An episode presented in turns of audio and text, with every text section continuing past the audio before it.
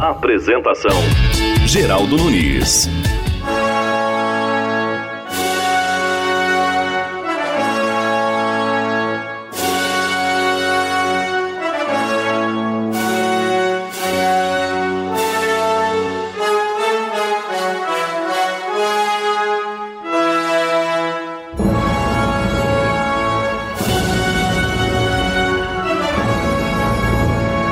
Estamos ouvindo os acordes de O Guarani, Sinfonia de Carlos Gomes, um dos maiores compositores líricos do Brasil. Nascido em Campinas em 1836, compôs e apresentou em sua cidade uma missa cantada quando tinha apenas 18 anos de idade. Seus feitos chegaram ao imperador Pedro II, que após ouvi-lo, decidiu mandá-lo à Itália para aprimorar seus estudos. Lá, conheceu os grandes compositores da época, como Rossini e Verdi. Aprovado com louvor no curso de composições líricas, Carlos Gomes inicia aquela que seria sua mais famosa ópera, O Guarani, para orquestra e voz. A ópera despertou enorme curiosidade, porque retrata cenas brasileiras. Ouça a cantora lírica Bidu Sayão interpretando uma passagem de O Guarani.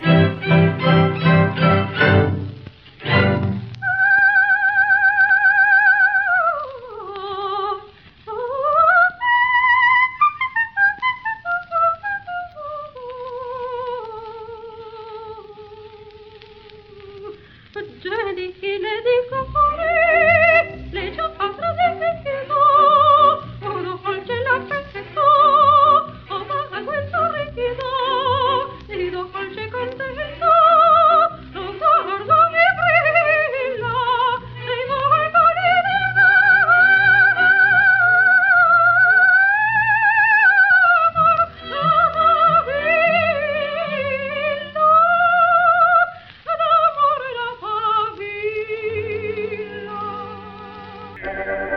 1870 é o ano da apresentação de O Guarani no Teatro Scala de Milão. Ainda hoje um dos mais famosos da Europa pela qualidade dos que ali se apresentam. Aplaudidíssimo, inclusive, pelo rei da Itália, Vittorio Emanuele II, este decide nomeá-lo Cavaleiro da Coroa Italiana. Com a queda do Império no Brasil em 1889, os republicanos não aceitam que Carlos Gomes apresente no Brasil a ópera O Escravo, composta em homenagem à princesa Isabel. Daí para frente, outros atos de revanchismo sucedem, não sendo permitida a presença de Carlos Gomes no Rio de Janeiro, São Paulo ou mesmo em sua terra natal, Campinas. Muito doente, Carlos Gomes é recebido em Belém do Pará, onde morre aos 60 anos, vítima de câncer, em 16 de setembro de 1896. Sua obra é vasta e nem tudo é conhecido. Além das grandes óperas, Carlos Gomes deixou compostas algumas modinhas e lindas canções, restituídas por uma pesquisadora musical que reside em Campinas, terra natal de Carlos Gomes.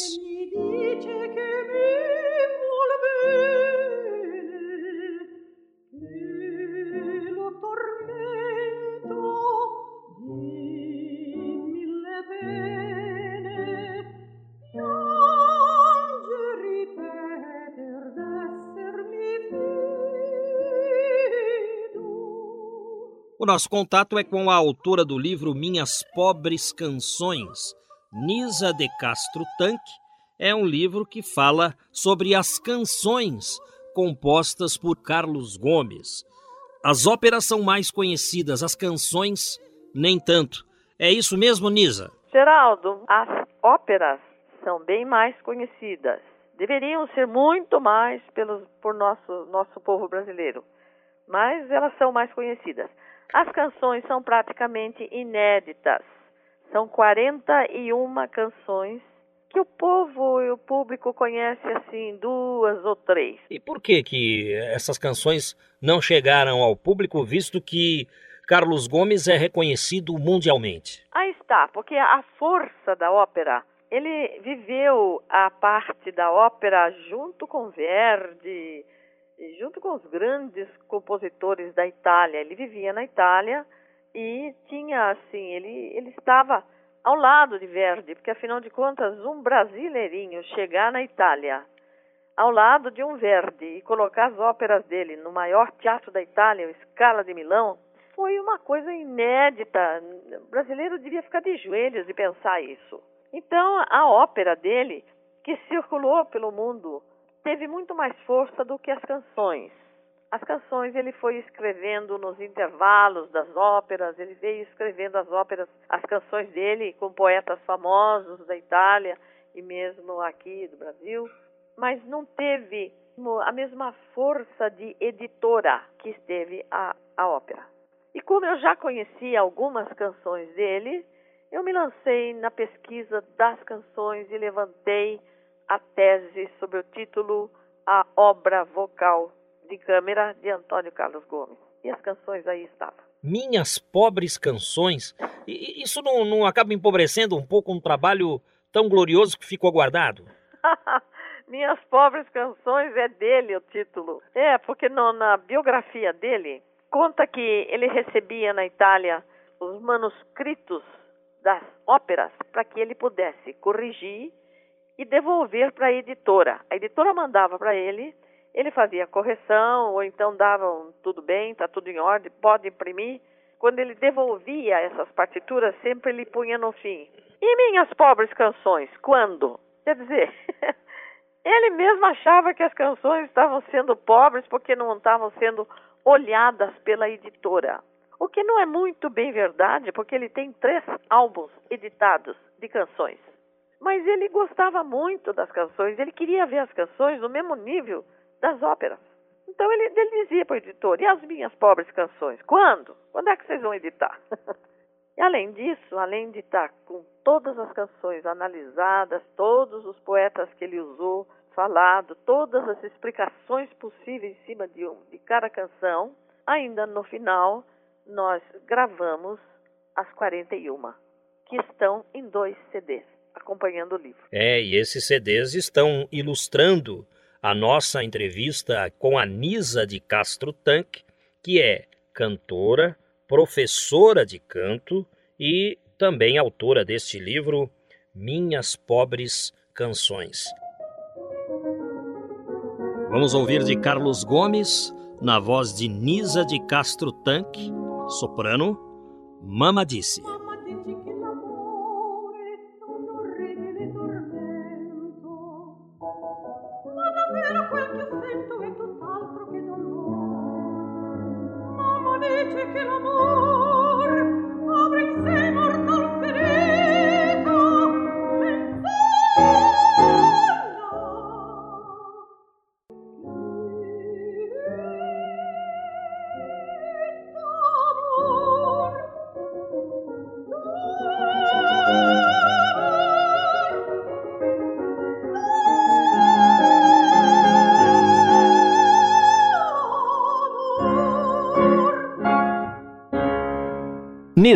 Depois da consagração como compositor e regente, o maestro Carlos Gomes passou a viver quase que exclusivamente na Europa. Ele praticamente não visitava o Brasil. Me parece que a relação dele com os republicanos não era das melhores, é verdade? Ele morria de amores pelo Brasil.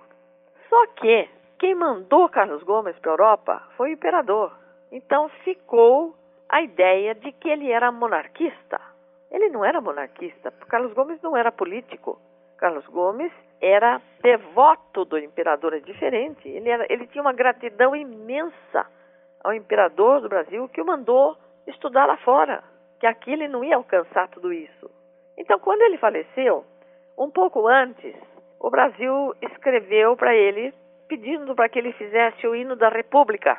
Mandou um cheque gordíssimo para ele, na época que eu não sei dizer quanto, mas era muito grande. Ele já tinha uma certa necessidade de dinheiro ele recebeu esse cheque para escrever o hino da República e ele devolveu o cheque.